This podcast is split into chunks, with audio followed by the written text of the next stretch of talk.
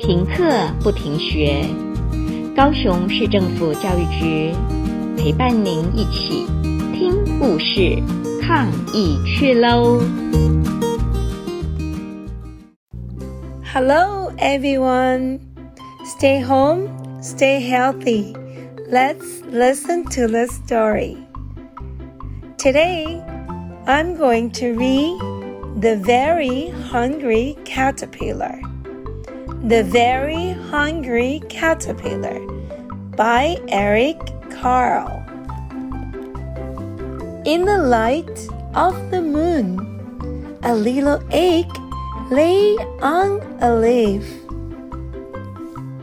One Sunday morning, the warm sun came up and pop! Out of the egg came a tiny and very hungry caterpillar. He started to look for some food. On Monday, he ate through one apple, but he was still hungry. On Tuesday, he ate through two pears, but he was still hungry. On Wednesday, he ate through three plums, but he was still hungry. On Thursday, he ate through four strawberries, but he was still hungry. On Friday, he ate through five oranges, but he was still hungry.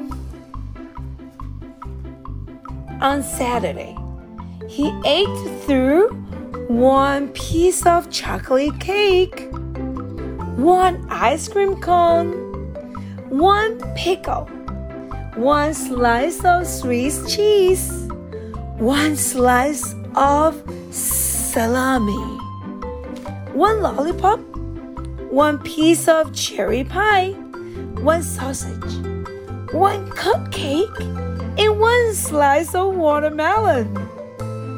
That night, he had a stomach ache. Ugh. The next day was Sunday again. The caterpillar ate through one nice green leaf, and after that, he felt much better. Now, he wasn't hungry anymore, and he wasn't a little caterpillar anymore. He was a big, caterpillar. He built a small house called a cocoon around himself.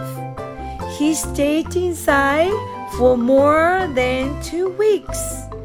Then he nibbled a hole in the cocoon, pushed his way out, and he was a beautiful butterfly the end. Eating the right things help caterpillar grow into a beautiful butterfly. And the wrong things gave him a stomach ache. You too can grow up big and strong if you eat right. Stay home, stay healthy. Let's listen story next time. Bye.